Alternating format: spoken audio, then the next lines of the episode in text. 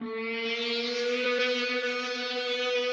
22 que aconteceu tinha mais passárgadas onde ir e invenções de abaporus. Era mais imperfeição igual a obras perfeitas e mais os crimes de sermos divergentes. O 22 de agora é a periferia no centro e o centro na periferia. O 22 de agora é a cultura no centro do desenvolvimento econômico e social. É cultura como saída justa e próspera, sustentável e democrática para a crise pós-pandemia. O 22 de antes abriu caminho para carnaval, antropofagia e tropicália, para cinema novo, poesia marginal e direta já. É resistência e ocupação cultural, porque arte é ocupar. Senhoras e senhores, respeitável público, sejam muito bem-vindos e bem-vindas a mais um debate do ciclo Modernismo 22 mais 100. Meu nome é Verônica Tamaoki, eu sou artista e pesquisadora do circo. Escrevi alguns livros, como O Circo Nerino, com autoria do saudoso Roger Avanzi, o Palhaço Picolino. Mais recentemente organizei o livro O Diário de Polidoro. E desde 2009 eu coordeno o Centro de Memória do Circo dos Centros Culturais da Secretaria Municipal de Cultura. Em primeiro lugar, eu quero agradecer à equipe da curadoria, os organizadores, por ter me convidado para mediar esse debate. Eu me sinto honrada por estar aqui representando o Centro de Memória do Circo e também o circo, que teve, através do Palhaço Piolim, uma grande importância na Semana de Arte Moderna de 1922 e também não só em, não só na década de 20, mas uma presença muito forte nos festejos do cinquentenário da Semana de Arte Moderna, quando o casal Pietro Maria e Lina Bobarte instalaram o circo Piolim em Belvedere, no vão do MASP.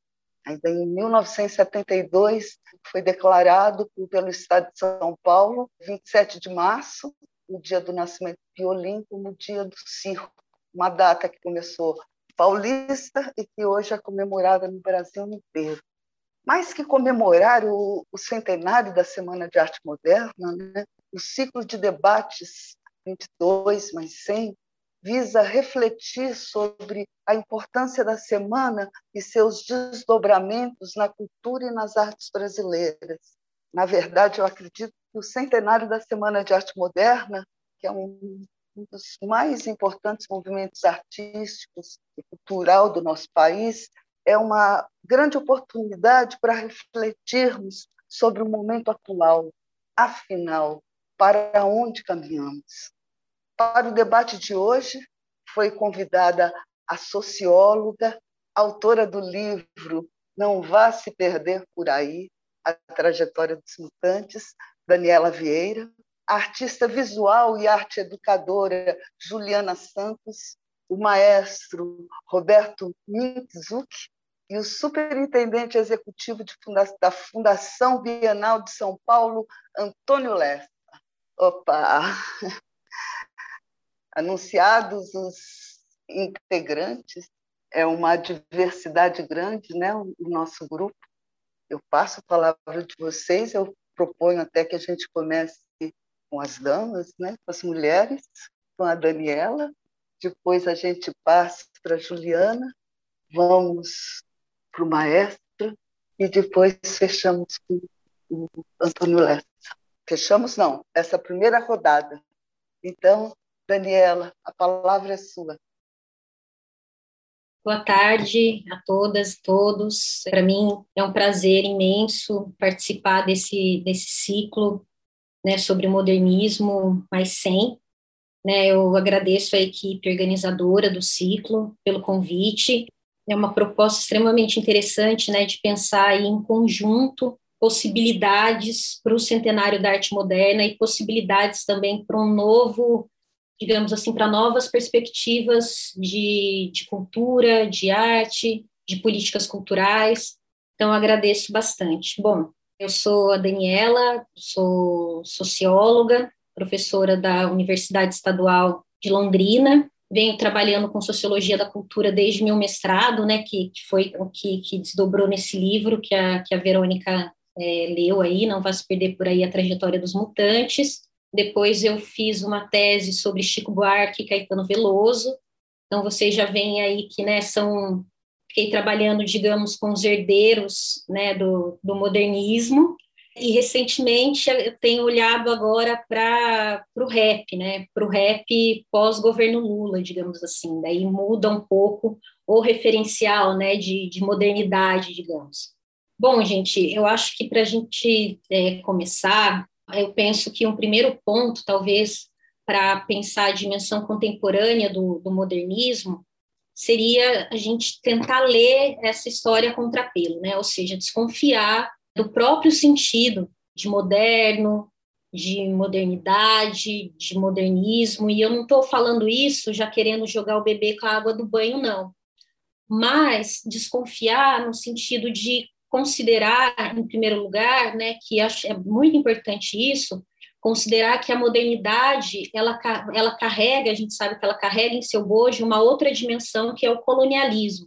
Então é muito importante, eu acho, a gente refletir sobre os efeitos e as consequências do, do colonialismo no cotidiano da experiência social, para poder construir uma reflexão e um plano de ação que seja polivocal e coletivo, que vá além dos cânones ocidentais e que coloque a lógica né, da modernidade barra colonialidade como um epicentro para interpretar os processos sociais contemporâneos, ou seja, pensar a modernidade e o colonialismo como processos sociais simultâneos e, igualmente, como categorias analíticas que, que vão se redefinindo né, de forma mútua.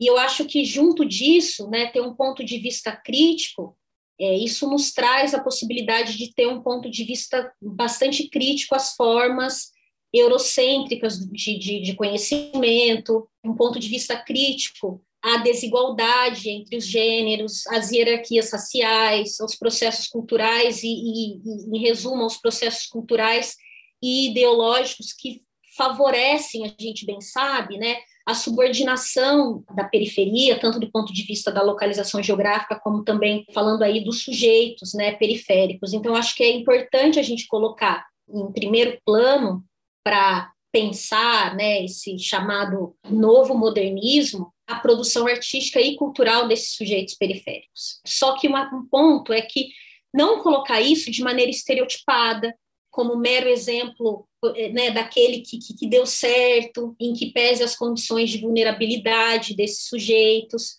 mas como artistas, em seu sentido pleno de, de artistas, né, como artistas negros, indígenas, que têm produzido arte e que vêm narrando as suas experiências na sociedade contemporânea.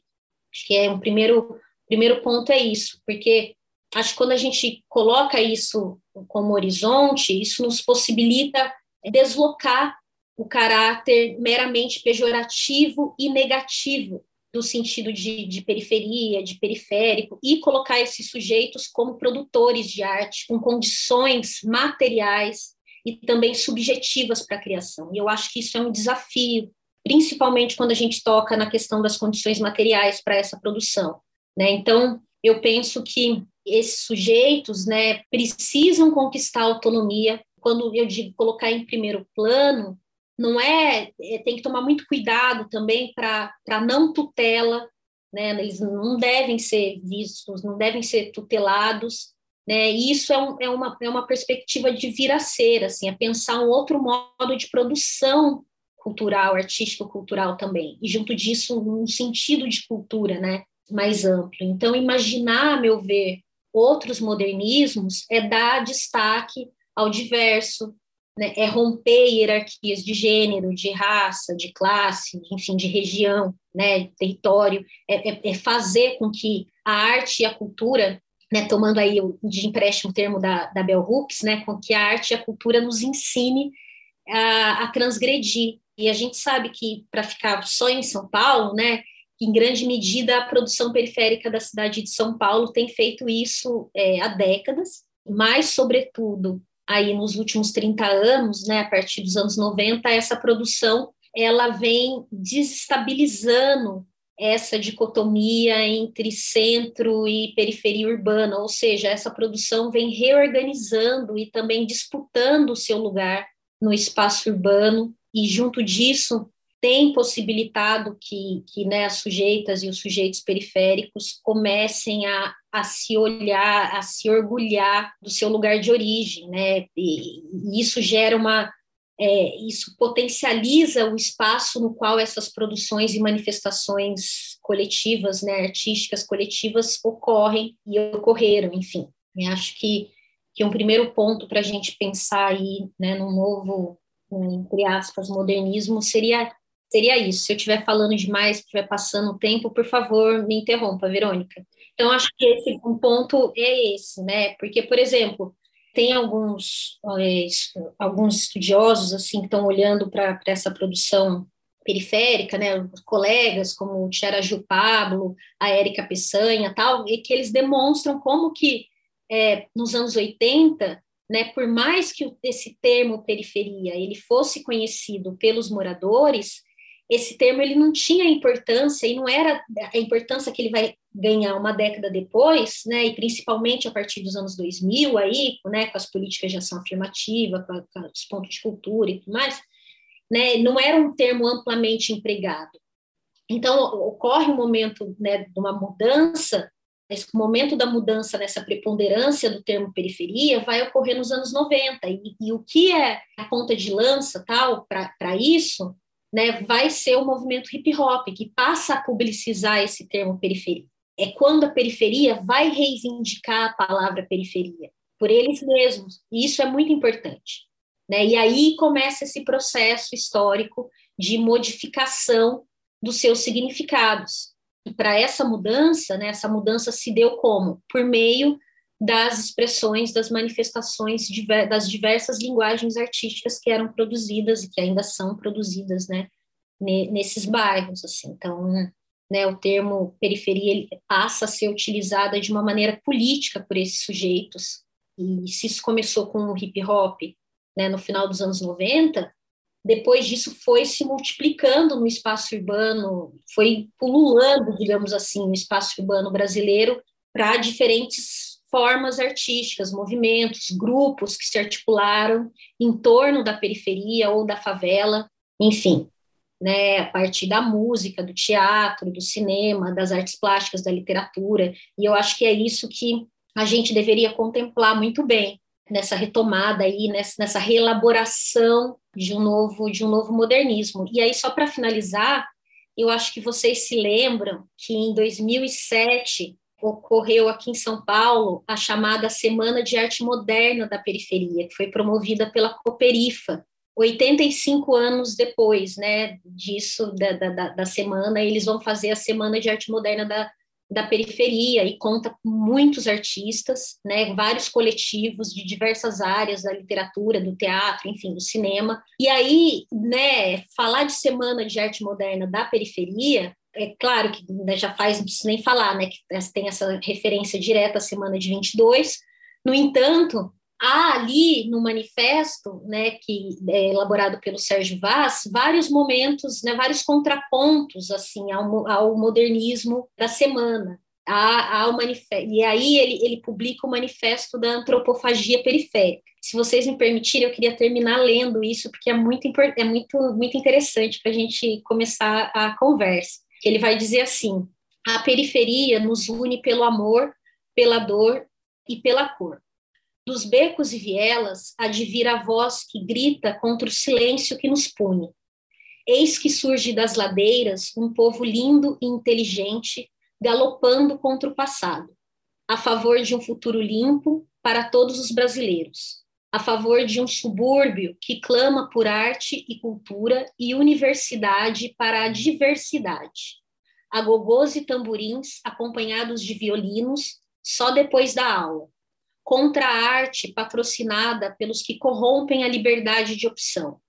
Contra a arte fabricada para destruir o senso crítico, a emoção e a sensibilidade que nasce da múltipla escolha. A arte que liberta não pode vir da mão que escraviza a favor do batuque da cozinha, que nasce na cozinha e sinhá não quer, da poesia periférica que brota na porta do bar, do teatro que não vem do ter ou não ter, do cinema real que transmite ilusão, das artes plásticas que de concreto quer substituir os barracos de madeiras, da dança que desafoga no lago dos cisnes, da música que não embala os adormecidos, da literatura das ruas despertando nas calçadas, a periferia unida no centro de todas as coisas, contra o racismo, a intolerância e as injustiças sociais das quais a arte vigente não fala, contra o artista surdo-mudo e a letra que não fala. É preciso sugar da arte um novo tipo de artista, o artista cidadão, aquele que na sua arte não revoluciona o mundo, mas também não compactua com a mediocridade que imbeciliza um povo desprovido de oportunidades. Um artista a serviço da comunidade, do país, que, armado da verdade, por si só exercita a revolução. Contra a arte domingueira que defeca em nossa sala e nos hipnotiza no colo da poltrona. Contra a barbárie, que é a falta de bibliotecas, cinemas, museus, teatros e espaços para o acesso à produção cultural contra reis e rainhas do castelo globalizado e quadril avantajado, contra o capital que ignora o interior a favor do exterior. Miami para eles, Miami para nós, contra os carrascos e as vítimas do sistema, contra os covardes e eruditos de aquário, contra o artista serviçal escravo da vaidade, contra os vampiros das verbas públicas e arte privada. A arte que liberta não pode vir da mão que escraviza por uma periferia que nos une pelo amor, pela dor e pela cor. É tudo nosso. Obrigada, Daniela. Vamos seguir? Vamos seguir com Juliana? Olá, boa tarde a todos. Primeiramente, agradecer o convite. Verônica, muito obrigada. E fica difícil falar qualquer coisa depois da Daniela, né?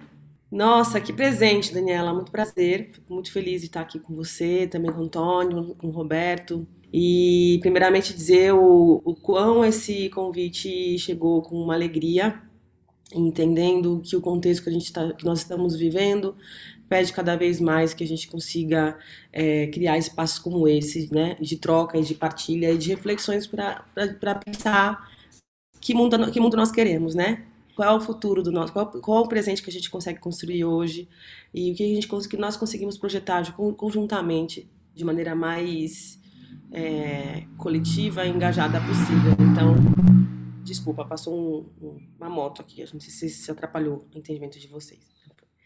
Então, quero agradecer, é, dizer que a fala da Daniela foi uma fala muito importante, eu acho que ela abre essa discussão com uma inquietação, uma, uma, um questionamento, né? É, fundamental para a gente pensar o que seria então esse novo modernismo, o que, que seria comemorar, o que, o que é possível ser comemorado dentro disso que a gente estabelece, entendendo o que foi a contribuição né, do, da semana de 22, não só, mas todo o desdobramento desses movimentos culturais que se seguiram da produção intelectual desses artistas e intelectuais, músicos como um todo, né, pensando aí semana de 22 e seus desdobramentos. Mas eu sigo numa toada muito próxima de Daniela, é, muito mais pensando um pouco na contemporaneidade, então como artista pensar o, o quanto que é, a gente tem hoje é um cenário muito mais positivo e, e, e, muito mais otimista, mesmo diante da hecatombe que a gente vive com essa pandemia, mas do ponto de vista da nossa representatividade, né? Então, se a gente tem, é, se a gente pega esse período, né, do modernismo, em que a, a, a discussão que está posta por intelectuais, artistas, é o que é o Brasil, o que é o povo brasileiro, né?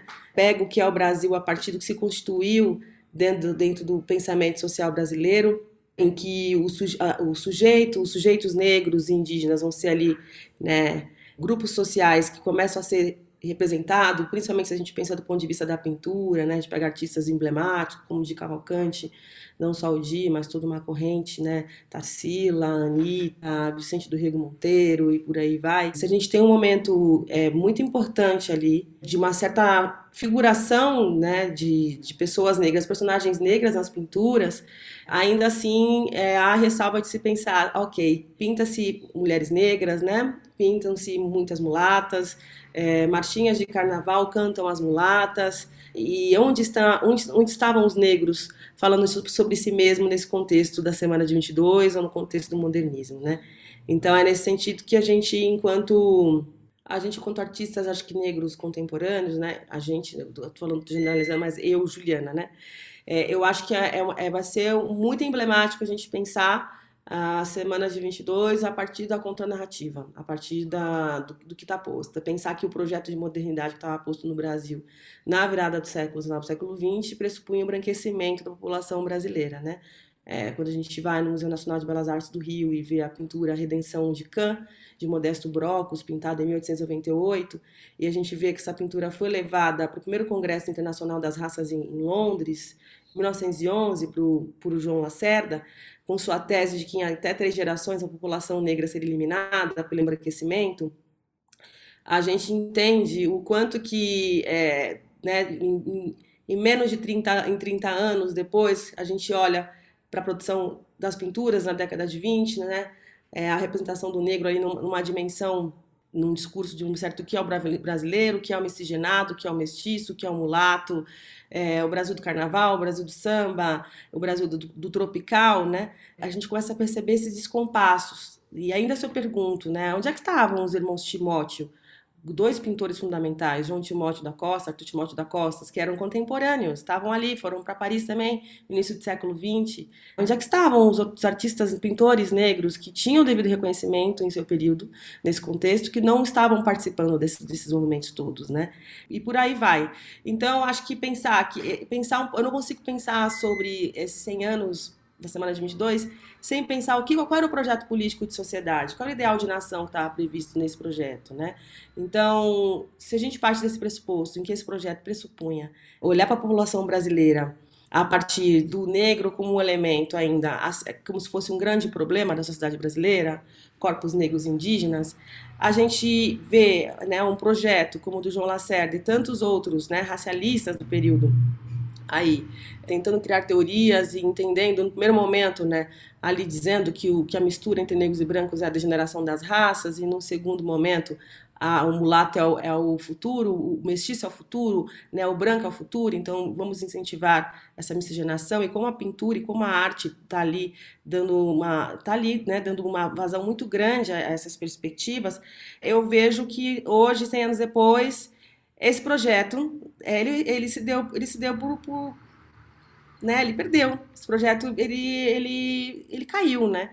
Se a gente pega no século, século XXI, o número de pessoas que vêm se autodeclarando negra, e como a Daniela já muito bem colocou, se a gente pega como a cena artística contemporânea brasileira tem tido cada vez mais uma presença negra, indígena, muito expressiva e muito significativa, né? Trazendo muitas vezes uma discussão, colocando em xeque a história que foi nos dada como a história oficial da arte brasileira, né?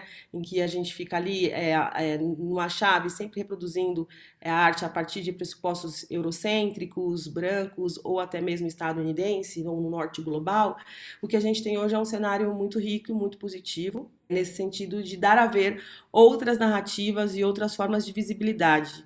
Então, do ponto de vista da, da, das artes, das artes visuais, a gente pensar aqui, né, como que a gente tem visto é, instituições de arte, museais, instituições culturais, que estão sendo interpeladas quanto à representatividade de artistas e negros e indígenas em seus acervos. Né? Então, o que a gente assiste hoje, eu acho que é, é acho que é o, o, contrário, em alguma medida, do que se reivindicava nessa semana de 22, nesse modernismo. Né? O que a gente vive hoje é, não é mais uma discussão da representatividade negra enquanto elemento, uma alegoria de discurso do que seria a tentativa de elaborar uma certa narrativa sobre os tipos brasileiros, e sim a agência desses sujeitos respondendo a esse projeto de nação que tinha como pressuposto a negação dos valores culturais, artísticos, identitários, políticos dessas populações historicamente marginalizadas, né?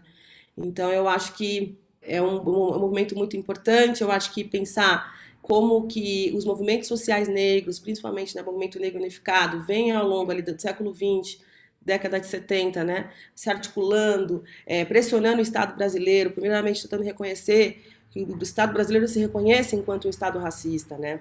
É, a gente fica, ah, mas de novo, Juliana, bater nessa tecla, sim, a gente precisa bater nessa tecla ainda, porque estamos, principalmente agora, num momento de retrocesso muito grande, principalmente no que se refere às conquistas de políticas públicas é, focadas nas populações negras e indígenas.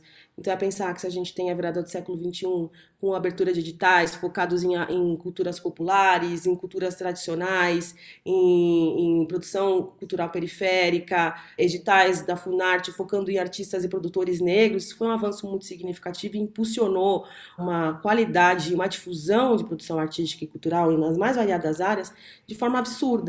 E a gente já não consegue mais olhar agora eu já não consigo olhar agora, por exemplo, na atual conjuntura, com o mesmo otimismo é, para os caminhos né, concretos do ponto de vista de políticas de acesso, políticas de dar condições materiais, como a própria Daniela falou, e também políticas de difusão, é, como a gente teve há pouco tempo atrás. Então, acho que cabe a nós aqui nesse exercício também ver, a, ver a, a, a, importância que é retomar isso e a construção, retomada desses projetos, né? que foquem na valorização dessas produções.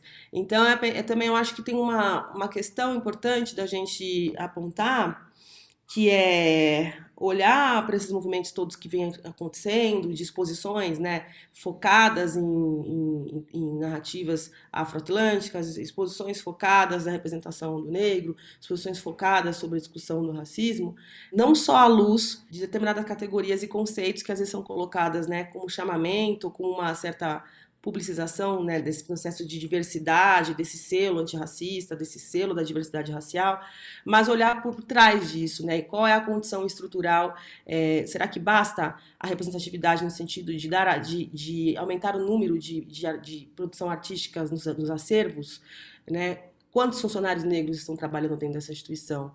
É, em quais cargos? Em quais condições? Né? Quantos curadores? Quantos artistas fazem parte desse acervo? É, qual é a perspectiva política, crítica, referente ao que está sendo posto como discussão de diversidade? E falar de diversidade agora é retomar também essa pauta do modernismo que estava discutindo a mestiçagem. Né?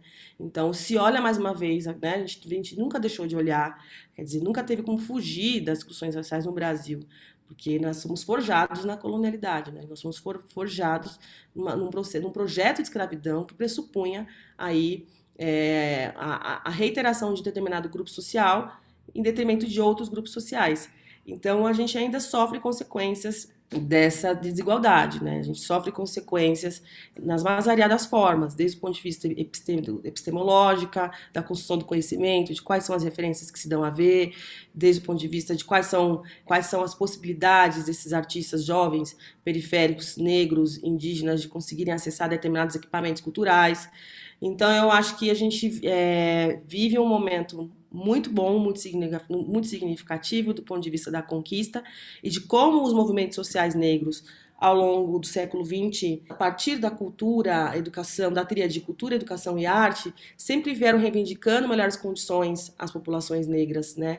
Tanto no acesso à produção artística, tanto no acesso à escolarização, tanto ao acesso à produção cultural e também tanto à visibilidade e a valorização, né? Então, na minha pesquisa sobre em arte e educação, sobre a descolonização do ensino de arte, eu falo um pouco sobre isso. Como é que a gente olha, por exemplo, a história da educação no Brasil e a história da arte no Brasil, sem olhar a contribuição dos intelectuais negros ao longo do século XX? Como é que a gente fala sobre é, reivindicação, quando a gente fala sobre negro, sobre ser negro, sobre arte, arte brasileira, sem olhar a produção de Manuel Querino, um intelectual negro, foi professor do Liceu das Artes e Ofícios na Bahia, que faz um grande livro, Artistas, Artistas na Bahia, e que é o primeiro a defender, um dos primeiros a defender, em 1909, o africano como colonizador, né, a importância dos, dos povos africanos no desenvolvimento tecnológico, intelectual, em todas as diversas áreas do país. Eu não posso dizer que é no modernismo que o negro começa a ser valorizado. Não dá para dizer isso, né? Que são as pinturas modernistas, na literatura desse período que começa a se olhar para o negro, porque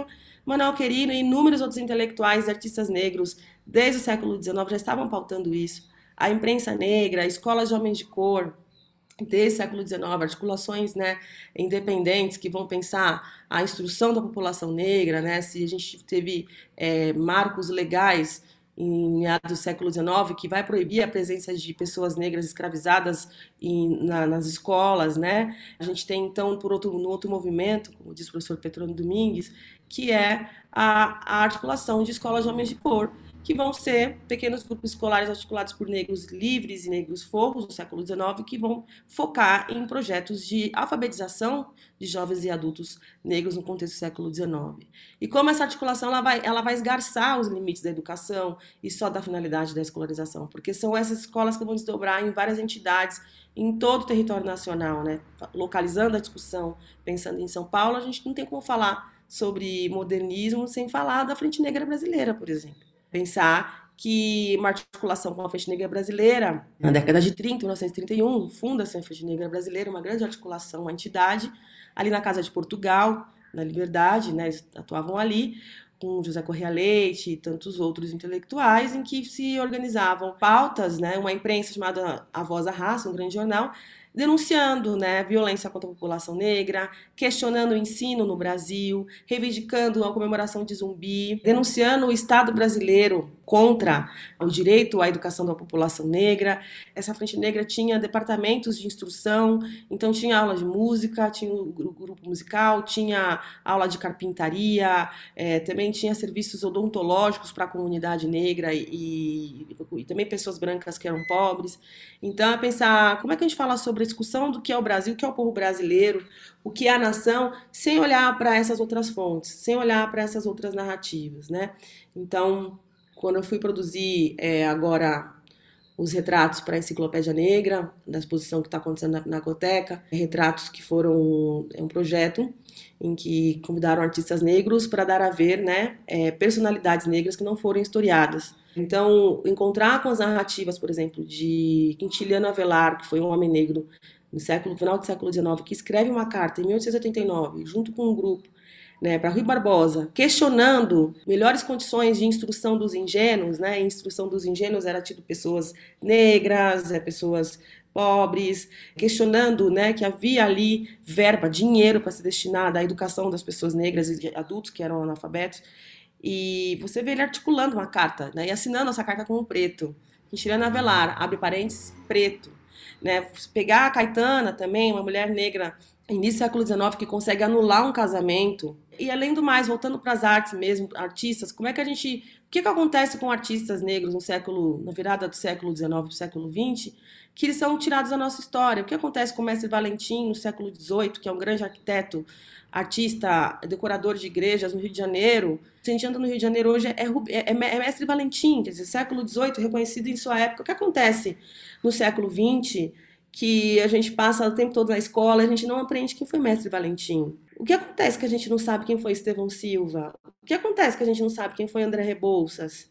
O que acontece nesse modernismo que esses nomes não estão sendo representados? Que esses nomes não estão sendo historiados?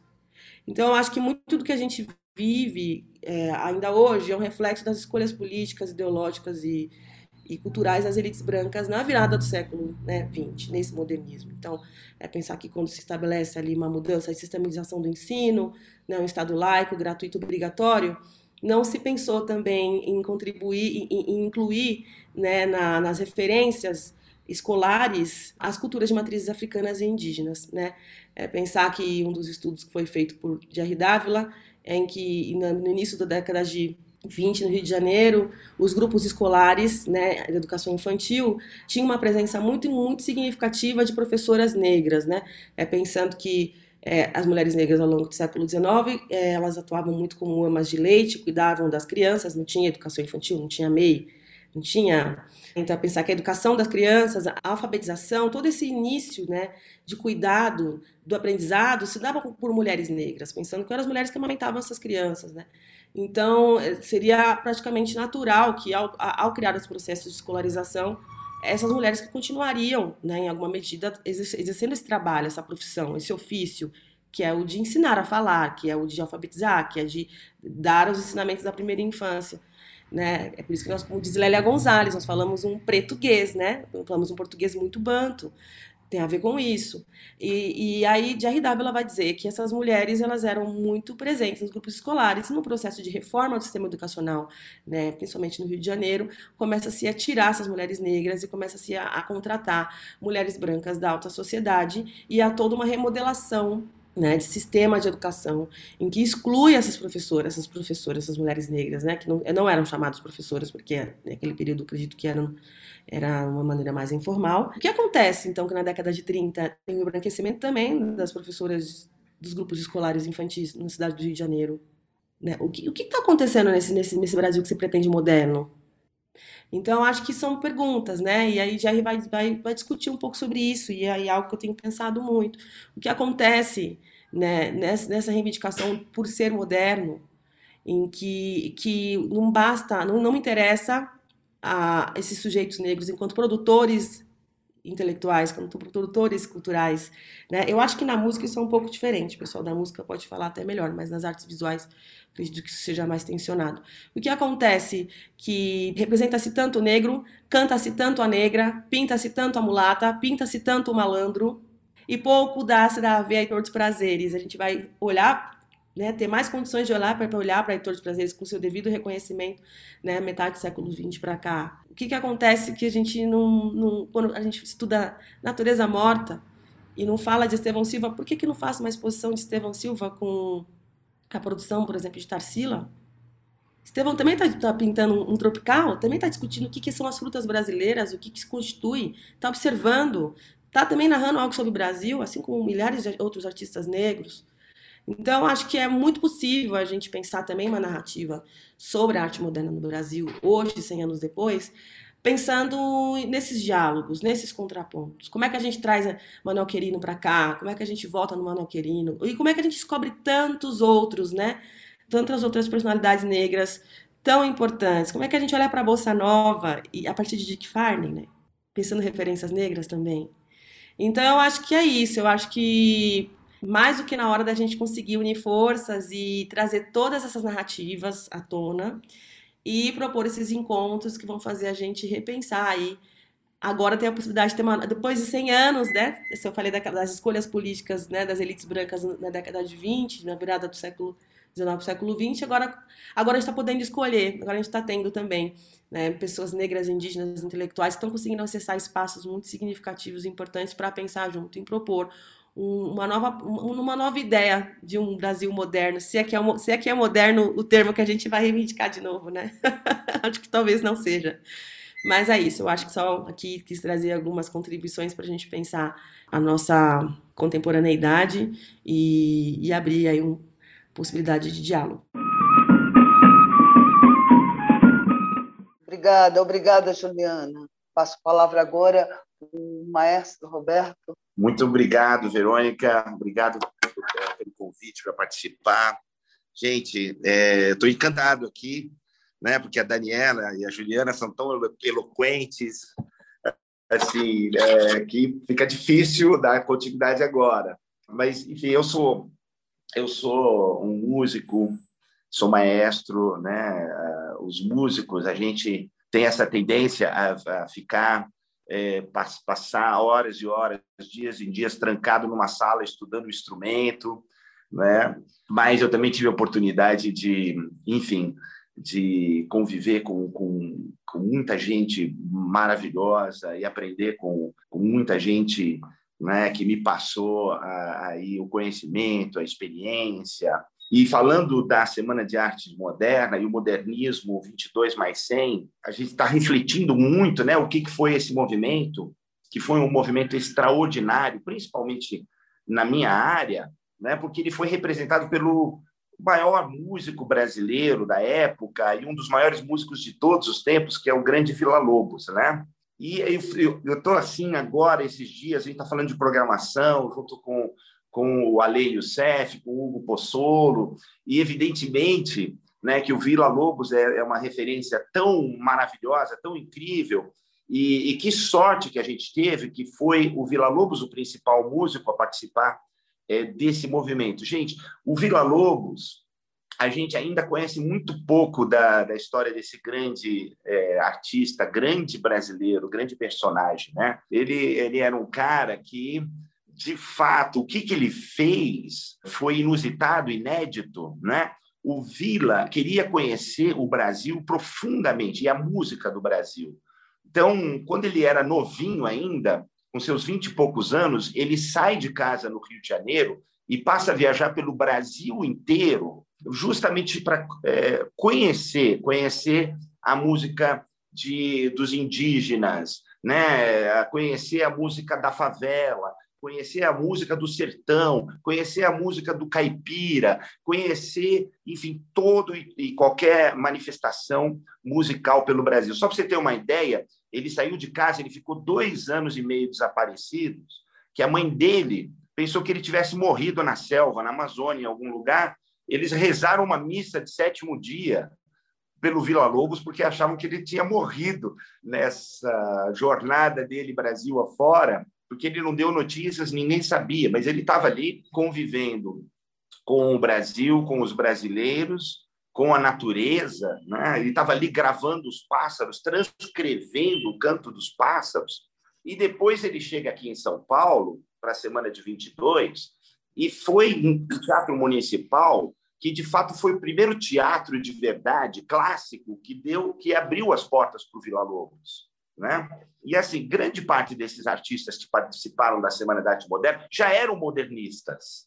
Só que aqui eles consolidaram essa crença, essa fé, né? essa afirmação de que uh, existiam outros caminhos, e não somente aqueles caminhos impostos pela escola europeia, pela forma, pela tradição. E o Vila Lobos já era isso, só que aqui ele ganhou essa estatura como o representante da música principal. E, e foi só no ano seguinte, em 1923, que ele vai para a Europa. E engraçado porque ele fala assim: olha, eu estou indo para a Europa não é para aprender música com ninguém, eu estou indo para mostrar o meu trabalho. E foi exatamente isso que aconteceu. O Vila não chega na Europa né, ali para se adaptar ou para aprender. Não, ele chega para mostrar a sua obra e foi um grande sucesso. Em menos de um ano, ele já adquire essa, esse reconhecimento ali no maior centro é, musical da época. Mas, assim, Juliana, eu fico pensando o que, que o Vila Lobos, hoje, né, em pleno 2021, naquela época ele foi, ele, ele tocava com os grupos de samba, com os grupos de choro, com os, né, as manifestações folclóricas. Ele ia eh, pesquisar a música é, dos indígenas. O que, que o Vila hoje estaria fazendo, né? Eu fico imaginando o Vila ali no pancadão, entendeu? Na periferia, tentando entender e absorver aquela música. Roberto, ele está ele tá no, ele tá tentando entender os 150 BPM.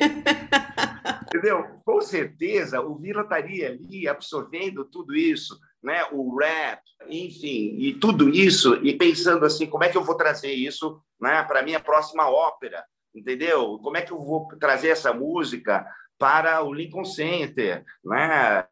É, Nova York? Como é que eu vou trazer essa música lá para o... É, vou levar isso para Londres?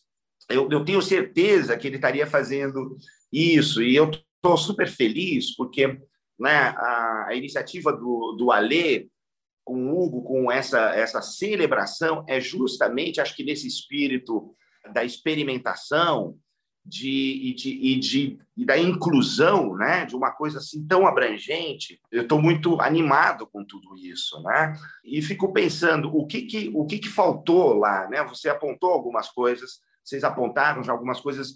O que que faltou, né? Que de fato não teve desdobramento é necessário, mas enfim, foi, de, foi, um grande, foi um grande passo inicial. Né? Poderia ter acontecido muito mais coisas na semana de, eh, de 22. Na verdade, não foi nem uma semana, né, gente? Foram só três dias. Nem chegou a ser uma semana, deveria ter sido meses de iniciativas como essas. Mas o que, que três dias de foco e, e de reflexão na cultura, e a partir dali já aconteceu toda essa transgressão e essa coisa nova, né? A partir daqueles dias. E ao longo da história da música, eu fico pensando assim, a gente a gente, graças a Deus, teve essas essas pessoas geniais que transgrediram e que causaram impacto, né? O próprio Beethoven foi um escândalo quando ele escreveu a, a Sinfonia Heróica, sabe? Que era uma sinfonia é, é, barulhenta, sabe? Que era uma, uma sinfonia que ele já levantava os ideais da Revolução Francesa, da fraternidade, da igualdade, da liberdade. Através da sua música, o Beethoven, ele já se posicionava na sociedade e ele, enfim, não foi tão aceito. Né? Assim como Villa foi muito criticado na sua época, o próprio Beethoven, porque ele acreditava que no poder da arte, de fato, influenciar a sociedade e ele, ele sabia que, que não estava tudo certo, que não estava tudo bem, que precisava né, mudar. Então, ele se rebelou contra a aristocracia, a monarquia. Né? Ele falou assim: não pode ser, está errado isso. É um papel fundamental que nós, artistas,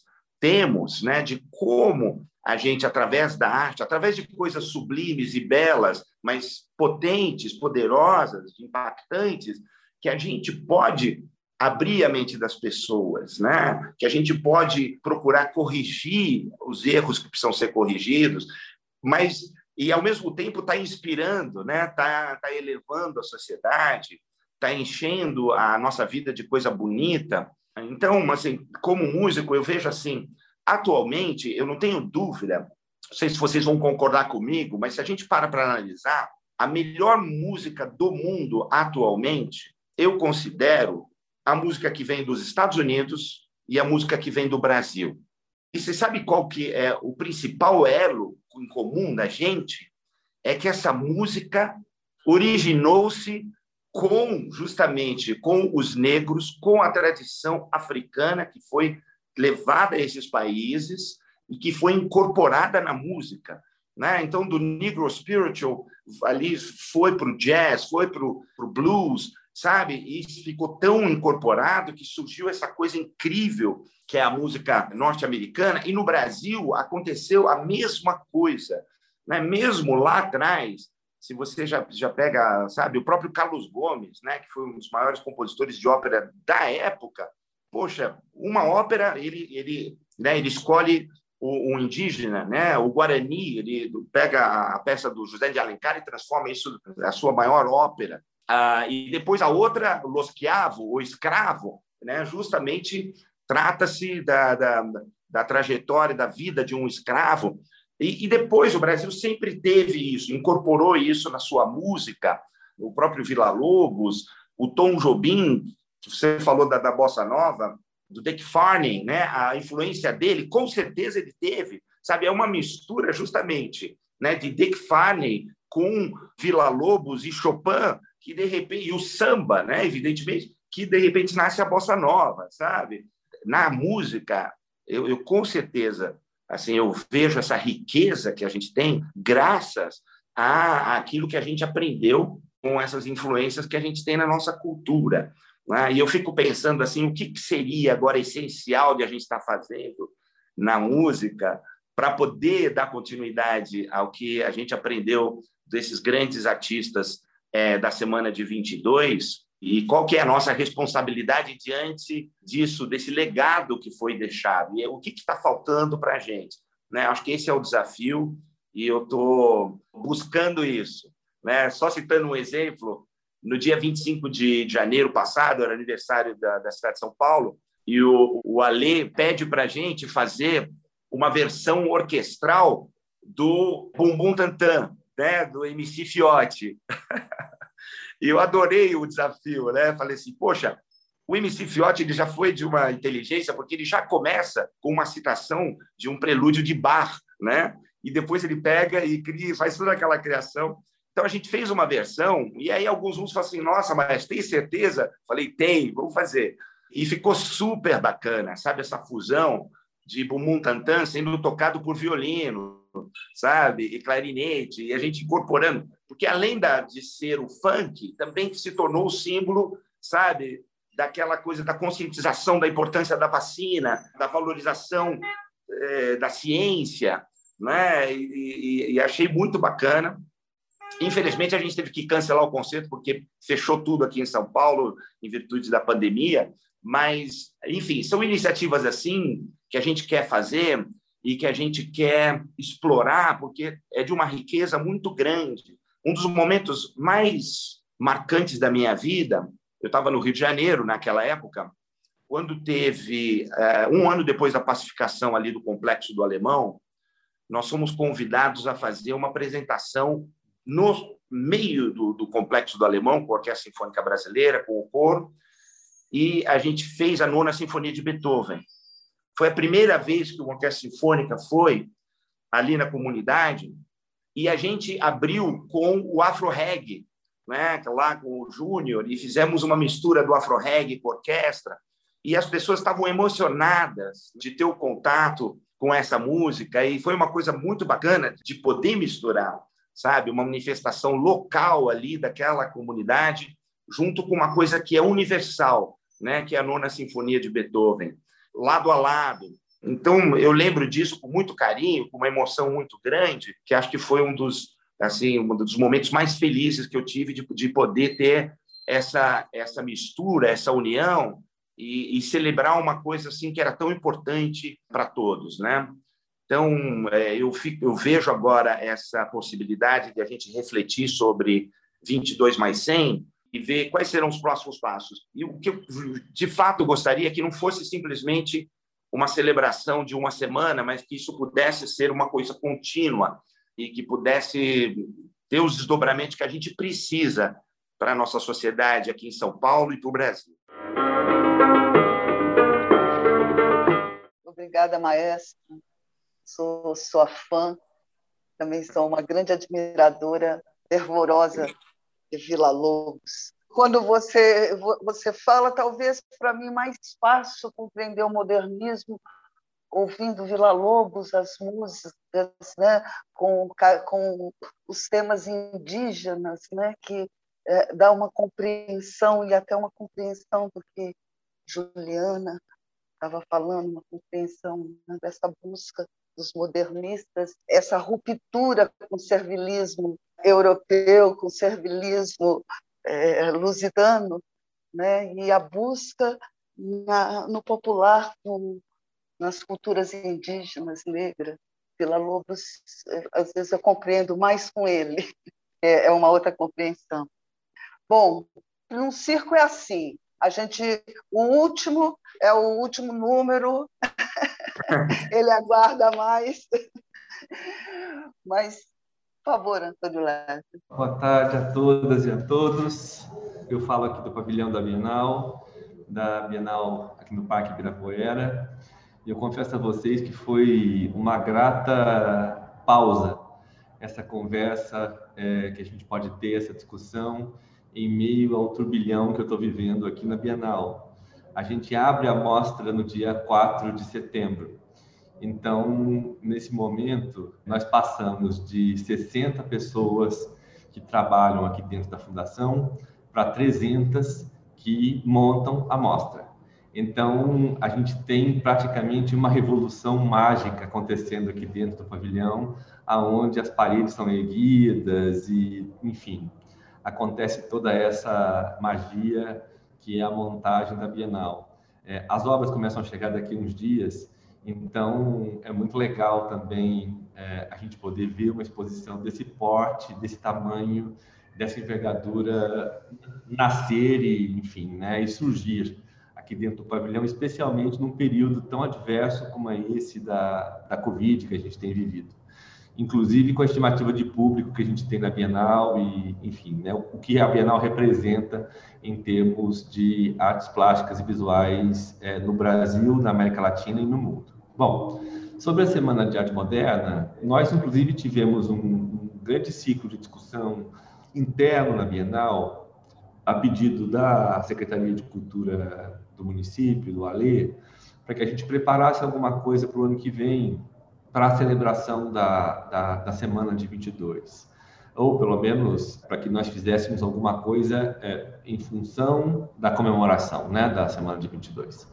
E nós, apesar de termos uma vasta experiência em relação a temas que foram abordados na Semana de Arte Moderna e com artistas principalmente, né, que tiveram presentes na Semana de Arte Moderna ou artistas que de maneira derivada se influenciaram pela Semana de Arte Moderna e tiveram presentes na, nas bienais. A primeira Bienal foi em 51 e a partir dela, de um jeito ou de outro, e praticamente em toda a Bienal, nós tivemos alguma referência a artistas que participaram da Semana de Arte Moderna, quando não os próprios, dentro da estrutura da Bienal. Mas nós deixamos de lado a questão pura e simplesmente de historiografia da arte, da discussão sobre os temas ligados a, a artes visuais da Semana de 22, para enfrentarmos um outro debate, levando em consideração principalmente artistas com os quais nós trabalhamos agora na 34ª Bienal, que são artistas de origem indígena, principalmente, mas que, além de indígenas, de outras vertentes artísticas, mas nós temos um especificamente, que uh, tem uma viagem que é um pouco uh, o reverso da viagem do Mário, que é o Caboclo, e a partir dessa experiência, nós resolvemos então é, fomentar um seminário, uma discussão com a criação de uma obra visual pelo caboclo que fosse o olhar indígena para esses conceitos tão europeus e, e tão brancos que foram é, os que nortearam a discussão na semana de 22. Então, nós, nesse momento, é, discutimos principalmente com base no Mário de Andrade. E por quê? Por uma simples facilidade. É, nós temos aqui dentro um pesquisador que é doutor na obra do Mário de Andrade. Então, nós tivemos um background super bom com ele e pudemos, então, criar uma discussão com artistas indígenas sobre a visão deles da semana de 22 e, a partir daí, tanto criaremos uma obra para o ano que vem, comemoração da semana, como abriremos um seminário com professores que vêm de fora para a gente discutir isso também na, no esteio que foi a discussão sobre o Macunaíma e a derivação é, da crítica que houve e há ainda sobre é, as visões que nortearam os participantes artistas lá da, da Semana de Arte Moderna. Na Bienal que abre em setembro, a gente tem artistas importantes que tem origem indígena e afro-americana. Então, tanto artistas que culturalmente estão muito apegados às suas origens africanas, como alguns artistas africanos mesmo, e artistas indígenas, não só indígenas brasileiros, mas indígenas latino-americanos, de outros povos da América, que vêm participar da Bienal e que, de alguma maneira, vão contribuir para essa discussão sobre a semana de 22 que a gente deve ter pós 34ª Bienal. Então, a contribuição que a Bienal vai poder levar para esse assunto é essa, né? A, a criação de uma obra nova, é, de um artista que tem uma origem importante nessa discussão, que não é a branca europeia, que é, norteou a Semana de Arte Moderna, e principalmente hospedar aqui o ano que vem um seminário, um debate sobre esse tema, também é, na visão principalmente dos povos indígenas em relação é, à semana de 22. Nós já tivemos algumas bienais, e especificamente uma bienal, a Bienal da Antropofagia, que foi uma bienal inteira dedicada né, ao manifesto antropofágico e às derivações dele. Né, o curador Paulo Heckenhoff foi uma bienal que fez muito sucesso é uma das bienais com um apelo de crítica maior e é uma das bienais que tem mais sucesso até hoje. O presidente da Fundação Bienal na época era o Júlio Landman, que é um homem muito sensível e que o pai foi um grande estudioso de arte latino-americana. Existe um comodato importante de peças né, latino-americanas com o Museu de Arte de São Paulo, com o MASP, que vem da coleção do, do pai do Júlio. Então, ele era muito sensível a isso e é, o Júlio próprio conta que essa discussão sobre o tema da Bienal da Antropofagia nasceu em uma das Bienais de Veneza, aonde ele sentado com o curador de Veneza perguntou por que que nós não tínhamos Veneza não tinha nenhuma obra sul-americana na Bienal de Veneza. E o curador de Veneza então teria respondido a ele que ele não teve tempo de ir a esse canto do mundo. Então, com essa visão europeia de que nós somos um canto do mundo, ele resolveu promover a Bienal de São Paulo e criar, então, com o Paulo, essa, essa Bienal antropofágica que fez história aqui dentro da nossa fundação. Nós, na 34ª Bienal, trazemos de novo o maior quantitativo de artistas indígenas que uma Bienal jamais teve. Nós temos mais de 10% dos nossos artistas, ou seja, dos 92 artistas, nós temos 10 indígenas. Isso é um número muito significativo em se tratando de uma amostra tão plural e tão diversa como é a, a Bienal de São Paulo. Acho que a gente pode contribuir com esse debate e eu, particularmente, gosto muito dessa discussão, porque acho que ela permeia e é transversal a suportes e modelos, tanto na música, como em, nas artes visuais e plásticas, como ela é na escultura, como ela é, é no teatro, na dança. E é muito importante para que nós possamos inserir né, todos os brasileiros de diferentes backgrounds dentro do, de um seio social mais justo, mais inclusivo, aonde a gente tenha manifestações artísticas genuínas, menos pasteurizadas, que reflitam essa diversidade tão bonita que nós temos. A minha formação também é em música, é, embora eu tenha também alguma formação em artes plásticas, e eu sou um apaixonado por música. Eu, enquanto trabalhei, eu fui subsecretário de Cultura e quando eu trabalhava na Sala São Paulo era uma maravilha, porque eu trabalhava até às sete da noite, descia rapidinho e me enfiava dentro do concerto para poder ficar assistindo aquelas maravilhas que existiam lá, né? Agora aqui no Parque Ibirapuera já não tem um trânsito tão pesado, depois teve Covid, não teve mais jeito.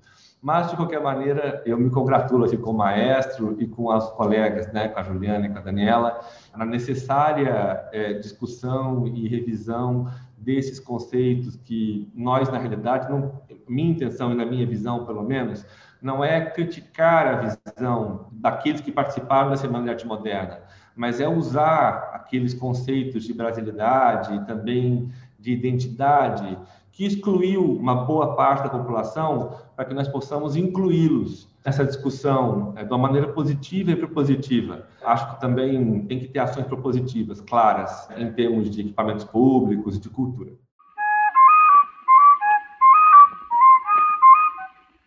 Agradeço, Antônio. Eu gostaria de fazer uma pergunta aqui para a Daniela, pegando esse gancho do maestro a respeito de, de Vila Lobos e essa minha emoção a cada a cada vez que eu escuto as músicas de temas indígenas e quase uma compreensão, né, de talvez pela primeira vez, né, a cultura indígena está referendada na música, na música erudita, é, o choro número 10, principalmente quando a gente assiste com uma orquestra tocada de lá, de fora, e a música e as falas indígenas, o mandu sarará, é de uma grande importância. A pergunta que eu faço é, talvez foi importante passar para isso, para chegarmos agora a, uma, a um trabalho, se, se, se o modernismo focou principalmente na mudança, na revolução da linguagem.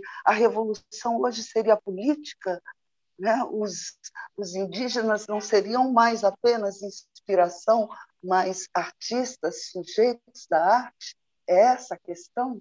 Boa questão. Eu acho que, que não, assim, acho que não, não se trata só de pensar como meramente política, né? Acho que a gente tem que vincular essas produções, seja né, dos indígenas, da, dos artistas indígenas, dos artistas negros também, enfim, pensando do ponto de vista da estética mesmo, das possibilidades de mudança da, na forma artística. Eu não consigo separar muito a arte de, de política, assim, né? Quando eu estou falando que tem um ponto de vista político, eu falo olhando para a produção mesmo, para a produção da, artística, assim né, das possíveis mudanças em relação à forma, ao conteúdo, e no que que isso pode nos trazer também leituras político-ideológicas daquela determinada né, expressão artística cultural. E eu acho que um, um, ponto importante quando a gente pensa em dar né, primazia a essas, a essas formas, né, a esses sujeitos que produzem cultura, seria de, de talvez olhar para essa produção, para esses sujeitos, não como apenas matéria-prima, né, digamos assim. É, a produção artística cultural negra não deve ser apenas matéria-prima, acho que esse é o ponto. Acho que agora, brincando aqui, a antropofagia ela deve ser realizada de dentro para fora, né, e não mais de fora para dentro. E aí, pensando nas consequências políticas disso, acho que isso tem potencialidade né, de, de, de tanto implodir como explodir, por exemplo, sei lá, né, o mito da democracia racial, o pressuposto da miscigenação, essa miscigenação que acaba colocando em outro, numa outra, é, que, que, esconde, na verdade, os conflitos, as tensões. Daí que entra essa, essa dimensão né, da política. E também, é, quando a gente pensa, isso é muito importante, né? Isso é muito importante de não fazer com que a produção dessas, desses artistas sejam apenas matéria-prima. É aí que está.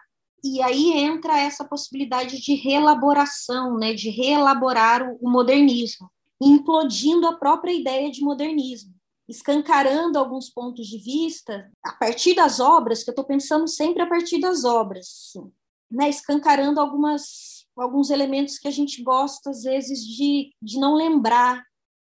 E aí entra um pressuposto, acho fundamental, que acho que a, que a Juliana tocou nesse assunto, né? que acho que a gente deveria levar em consideração, que é da memória, né? seja da memória do, do genocídio negro, seja da memória, né, da memória da escravidão, enfim. Eu acho que é, que é por aí. Aí o ponto, o ponto de vista, a perspectiva política, ela vem da, da obra mesmo, da, da cultura, assim. Senão vira, senão não é, né? Senão é, é, é outra coisa, né? É movimento social, é, é outra coisa. Eu estou falando mesmo de produção artístico-cultural né, onde esses, esses sujeitos não sejam apenas matéria-prima. Sim, os próprios modernistas, né, os dois Andrades, eles, eles também fazem essa revisão. Seja em 42, quando Mário de Andrade faz uma, uma crítica severa ao modernismo, o mesmo o Oswald de Andrade, que é um, uma fala para mim muito valiosa, que quando ele diz eu fui um palhaço da burguesia, hoje eu quero ser apenas um casaca de ferro da revolução proletária, né? E é bonito que ele evoca o personagem principal do circo, o palhaço, e o mais humilde, que é o casaca de ferro, o amarra cachorro. Então, tem essa, é, essa já existe essa crítica que você pensa, Juliana, dessa revisão dos dois Andrades e disso disso vocês falam, né? Uma participação, não apenas como matéria. Sim, Verônica, eu acho que é muito importante quando eles conseguem se, se ver dentro da história, né? E, lançar a luz ao que eles conseguem. Essa leitura crítica, né?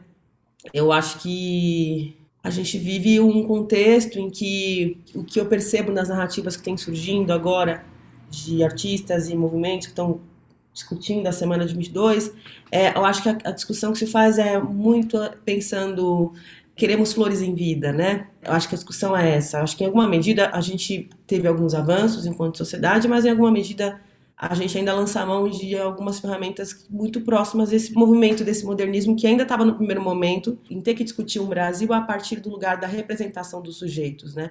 Eu acho que a gente vive um momento semelhante na virada do século XXI, né? nessa corrida por tentar entender o que é o Brasil, ainda mais agora nessa corrida em que todo mundo tem medo de ser racista.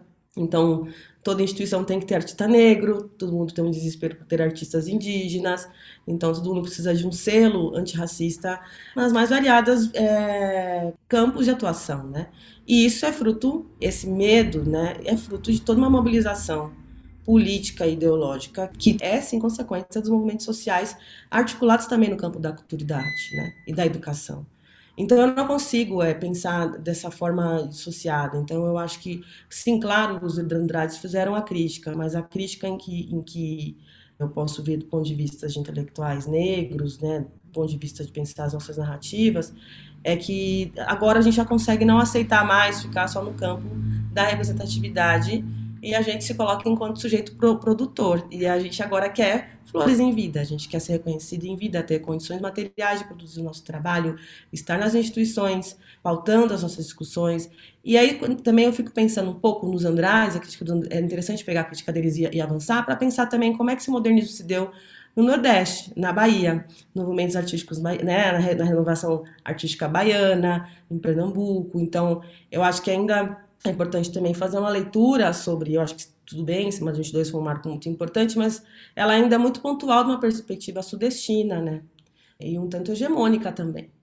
Então, acho que talvez o exercício também da gente alargar para pensar esses modernismos, modernismos no Brasil. Assim, quando a gente vai estudar modernismo na pintura europeia, como é que a gente fala no né, a influência africana no modernismo europeu e o modernismo na, em Angola, e o modernismo na República Democrática do Congo, né? Então a gente pode pensar o modernismo a partir de várias possibilidades, né? E eu acho que aí está o exercício mesmo de uma certa um apontamento mais possível e mais complexo mesmo na discussão, que é pensar as mais variadas formas de resposta a esse pensamento que está pressuposto na modernidade, assim, de, de forjar uma sociedade, um, um pensamento de sociedade que ainda assim pressupõem, ora uma lógica de, de apropriação, ora outra lógica de expropriação das culturas e identidades de grupos historicamente minorizados, reivindica-se um nacional a partir dessas referências, mas quais são as condições que esses sujeitos se encontram? É, como é que eles estão, mesmo do ponto de vista estrutural, né? É, eu acho que é isso, acho que olhar para a Semana de 22, olhar para o modernismo é fundamental, é, é, são avanços significativos, mas também é, o, o meu medo é como é que a gente olha para isso, mas também entendendo que a gente ainda não está garantido, nós, nós não vemos uma sociedade simétrica, né? ainda lutamos por equidade, e essa equidade também pressupõe nas narrativas, né? e também esse mito do herói. Então, acho que o modernismo ainda traz muito isso, essa dimensão do mito do herói, né? de, de uma dimensão de um salvador, enquanto as respostas que a gente tem tido do ponto de vista da arte, da cultura, tem sido cada vez mais coletivizadas as forças né, da produção artística periférica têm sido cada vez mais coletivizadas, né? E coletivizadas não, não no sentido de sucumbir o protagonismo de determinado artista ou intelectual, mas entender que são vários movimentos sendo feitos, né, e questionando também as micro-relações de poder, que também está na relação sudeste e nordeste, que também está na relação brancos e negros. Então, quer dizer, eu acho como é que a gente entende a contradição na nossa Constituição hoje, entende as contradições e como é que a gente elabora elas de maneira cada vez mais, mais nítida, evidente, propondo saídas que entendendo o cuidado, né? O cuidado da, da, representatividade, o limite da representatividade. Não, não, não nos basta a representatividade só, e sim a atuação conjunta. Estar junto mesmo, fazendo junto, não ser representado.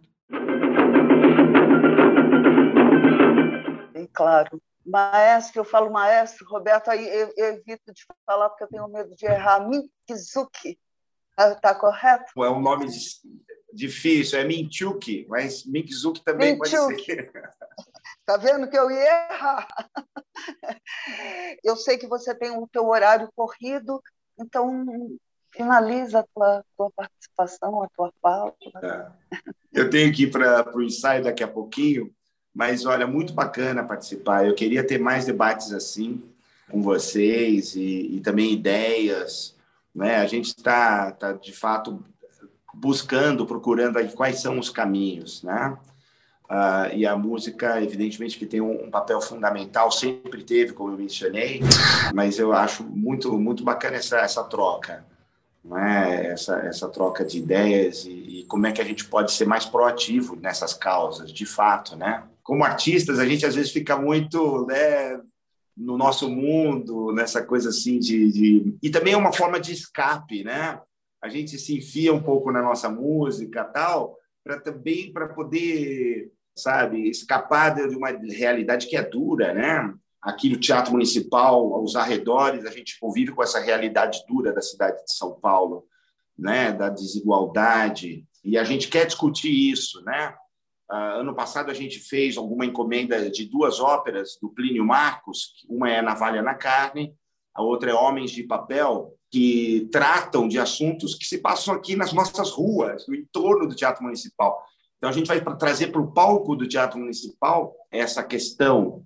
Infelizmente as óperas tiveram de ser canceladas, mas ano que vem a gente quer reprogramá-las para tratar desse assunto, né? Em uma ópera, tratar do assunto do morador de rua, né? Tratar do assunto do, do transexual, enfim, e, e como é que isso está dentro da nossa sociedade. Então, acho que isso é um, inclusive, é, para nossa surpresa, o Teatro Municipal, que faz 110 anos, esse ano, nunca encomendou uma ópera. Você imagina que foram as primeiras encomendas em 110 anos de uma ópera feita pelo Teatro Municipal. A gente sempre trouxe outras produções ou fez música de outros compositores. Dessa vez, encomendamos de dois compositores brasileiros, é uma compositora, a Elodie Boni, e, e o outro é, compositor, que é o Martinelli, para justamente fazer essas obras que tratam de, de. Enfim, vai ser um escândalo, né? Acho que vai ser primeira vez que vai ter tanto palavrão no palco do municipal numa obra e tudo. A gente já está preparado para isso. Mas, enfim, a gente está encarando esses desafios, né? Porque, que, enfim, assim como foi um escândalo a sagração da primavera do Stravinsky em Paris, em 1913. Então, a gente tem esse papel né, de provocar e também de causar reflexão, né, de falar sobre isso e apontar caminhos, apontar rumos. Então, é isso que a gente quer fazer e vamos ficar em contato. Estou aí aberto a sugestões, eu, enfim, vamos marcar outros aí para a gente poder dar continuidade. Queria fazer uma, uma questão, um comentário para o Roberto de música tal que eu me lembrei aqui que me parece né que o Mário ele não via com bons olhos né essa essa perspectiva do samba como símbolo de identidade nacional, né, para aquilo que ele chamava de, da música interessada. Ele era um pouco avesso a essa construção do, do samba, né? Então, eu não sei exatamente, né? O Mário era essa, essa figura genial, super culto, entendido, musicólogo, né? Uhum. Mas, ao mesmo tempo, ele acho que tinha ainda um certo conservadorismo na sua formação.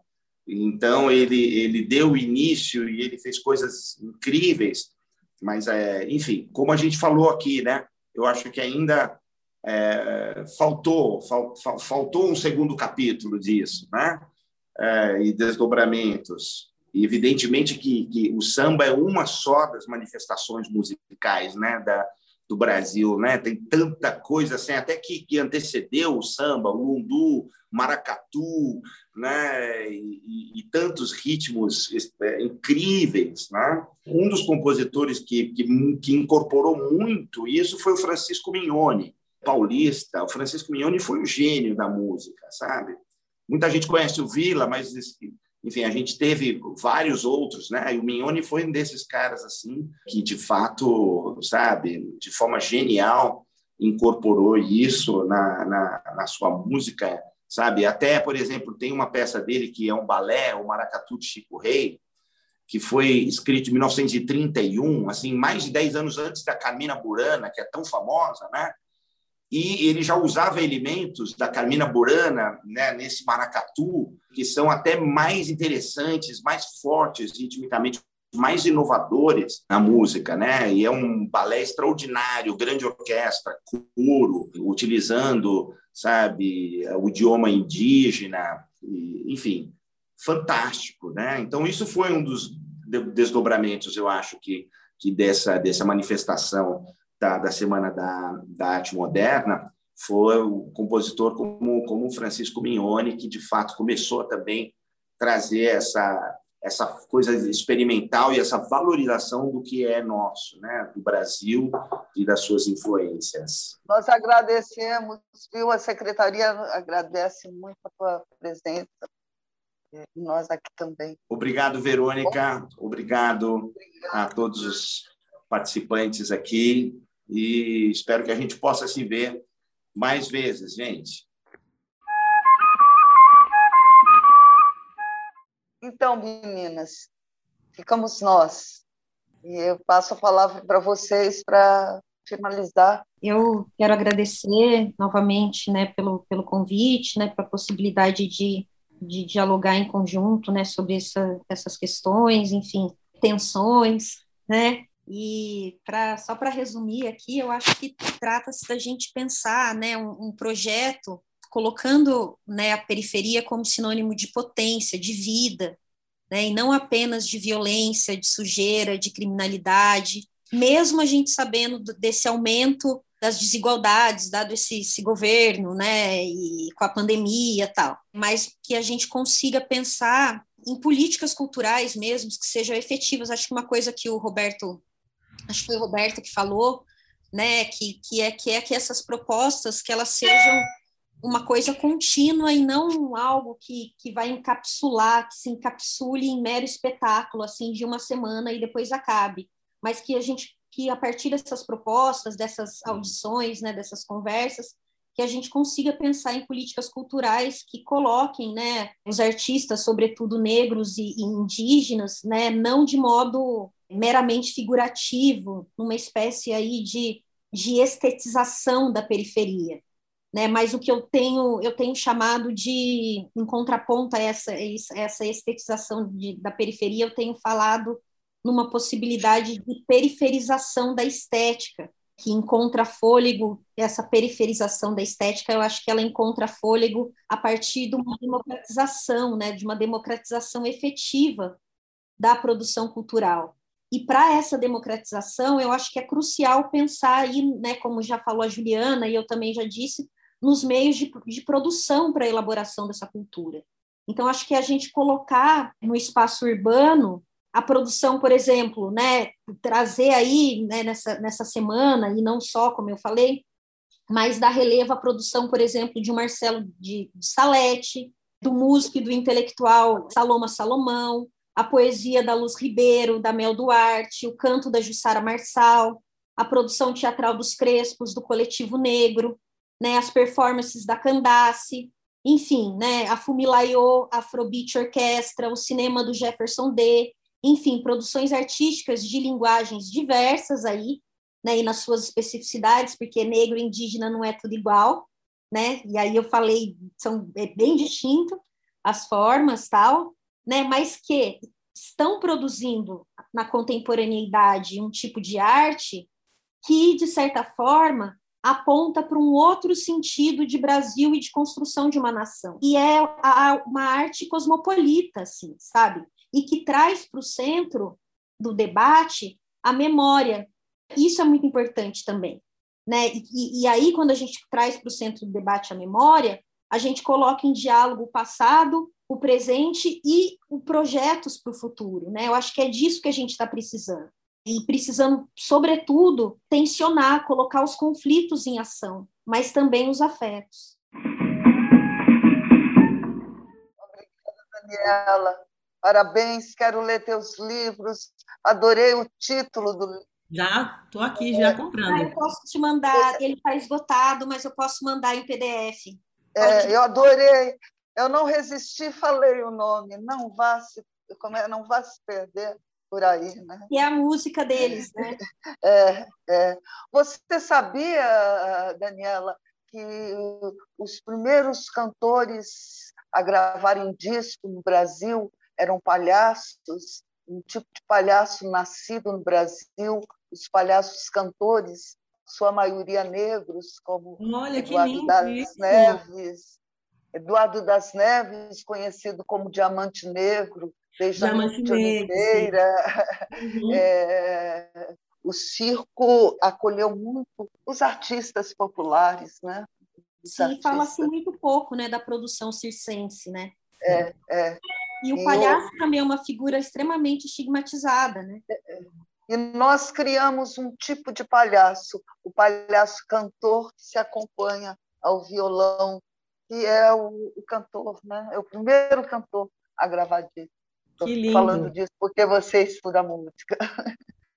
Bacana, eu vou procurar, vou procurar conhecer mais. Eu vou ser breve, eu quero agradecer, Verônica, e dizer que eu acho que tem um, eu acho que talvez minha fala pode ter soado um, um pouco incisiva, assim. É, não, de... aprendi muito com vocês, viu? Do ponto de vista crítico.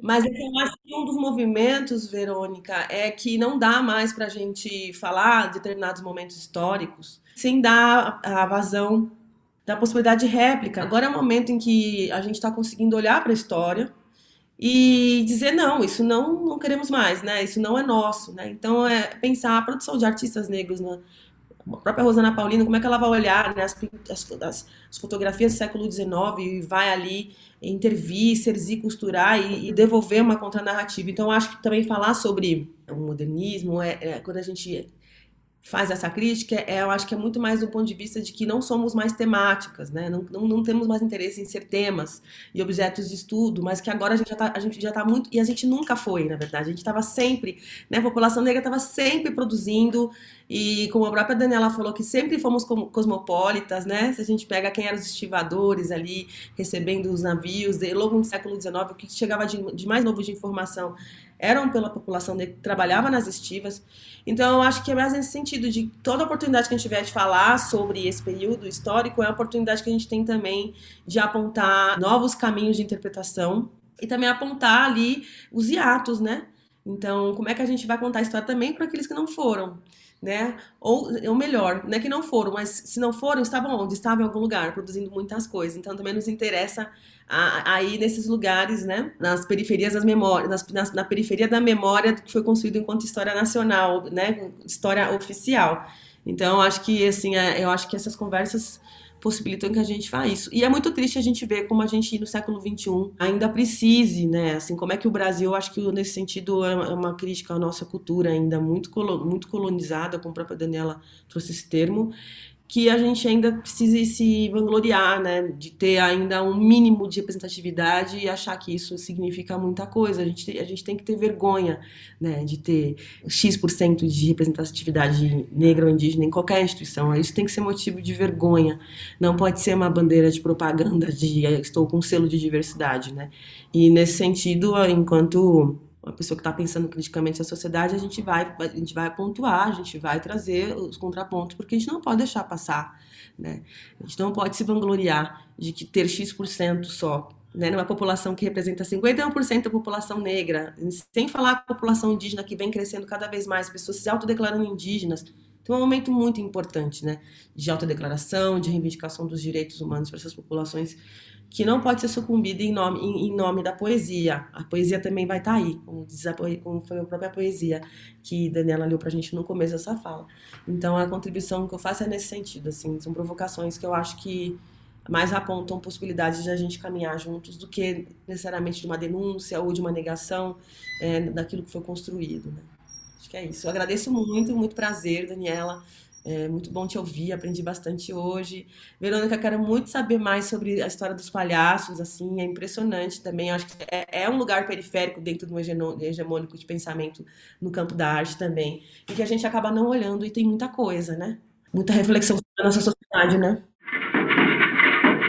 E tudo isso que vocês né, falam é porque o mundo precisa se reinventar.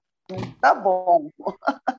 precisamos reinventar, precisamos criar um, uma outra. Tudo tem seu lado ruim e bom, e a pandemia também está nos trazendo lados bons, esse de não dá mais para seguir com a desigualdade que existe no nosso país. A falta tem que, tem que mudar. É isso, agradeço, agradeço vocês, agradeço a secretaria, ao secretário, ao professor, ao Bruno, a toda a equipe. Vamos lá. O Ciclo Modernismo 22 mais 100 é uma realização da Prefeitura de São Paulo por meio da Secretaria Municipal de Cultura e Fundação Teatro Municipal. Com a produção de Ana Penteado, Bruno Imparato, Guilherme Sobota, Giza Gabriel, Jaime Souza, Cátia Abreu, Radamés Miguel com a coordenação de Gabriela Fontana e Hugo Possolo. A edição é de Ana Penteado, Carlos Ronque, Laura Saleri e Marta Fonterrada. O ciclo foi gravado de maneira remota durante os meses de maio a junho de 2021, com apoio da SP Cine e da Rádio CCSP. O Manifesto Modernismo 22 mais 100 foi gravado pela produtora Lady Bird no Teatro Municipal de São Paulo em maio de 2021, com a direção de Henrique Sauer e Helder Fruteira. Prefeitura de São Paulo. Gestão Bruno Covas. Prefeito de São Paulo, Ricardo Nunes. Secretário Municipal de Cultura, Alei Youssef. Chefe de gabinete, Thaís Lara.